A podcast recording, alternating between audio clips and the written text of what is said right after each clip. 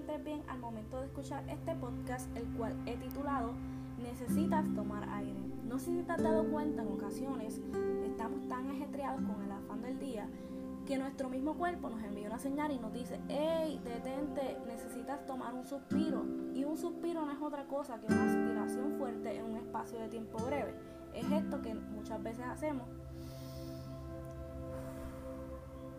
Espero que puedas practicarlo porque se siente como si te quitaras todo un peso de encima.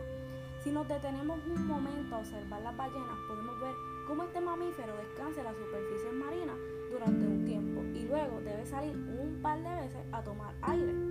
Esto es lo que hace que la ballena pueda crear estos chorros espectaculares que nos, que nos encanta ver. Y luego de esto se impulsa a unos 1500 metros de profundidad para poder alimentarse. Y tú te estarás preguntando, ajá, ¿y qué tiene que ver la ballena conmigo? Pues de la misma manera, nosotros los seres humanos fuimos diseñados para tomar aire espiritual a intervalos regulares para mantenernos con vida.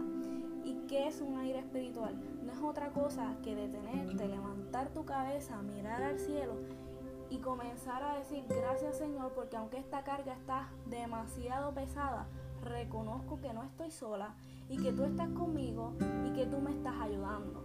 Así que, ¿qué te quiero decir con esto? Si te sientes cansado, frustrado, sin fuerzas para seguir y con ganas de rendirte, necesitas tomar aire, necesitas detenerte y levantar tu cabeza, mirar al cielo y hacer un suspiro que esté acompañado de un gracias a Dios porque estás conmigo. Basta ya de perder los detalles a tu alrededor por andar enfocado en la carga. Suelta, suelta eso que te agota y toma un poco de. Necesitas tomar aire. De lo contrario, no podrás llegar a tu meta y morirás por dentro. Cuán importante es para un corredor el tomar aire y poder llegar a su meta. Escúchame bien. Es relevante que así como la ballena salga un par de veces a tomar aire para poder mostrar lo mejor de ella y poder seguir viviendo, también lo hagas lo mejor de ti a los que están mirándote como ejemplo. Necesitas ver lo que Dios crea cada mañana para complacerte a ti.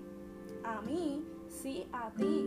Escúchame bien, Dios crea algo diferente cada mañana para complacerte a ti y que te sientas bien. Así que deja de enfocarte en la situación, detente, toma aire y comienza a mostrar de qué estás hecho. Espero que te haya gustado este podcast, compártelo con otros para que sea de bendición a su vida y Dios te.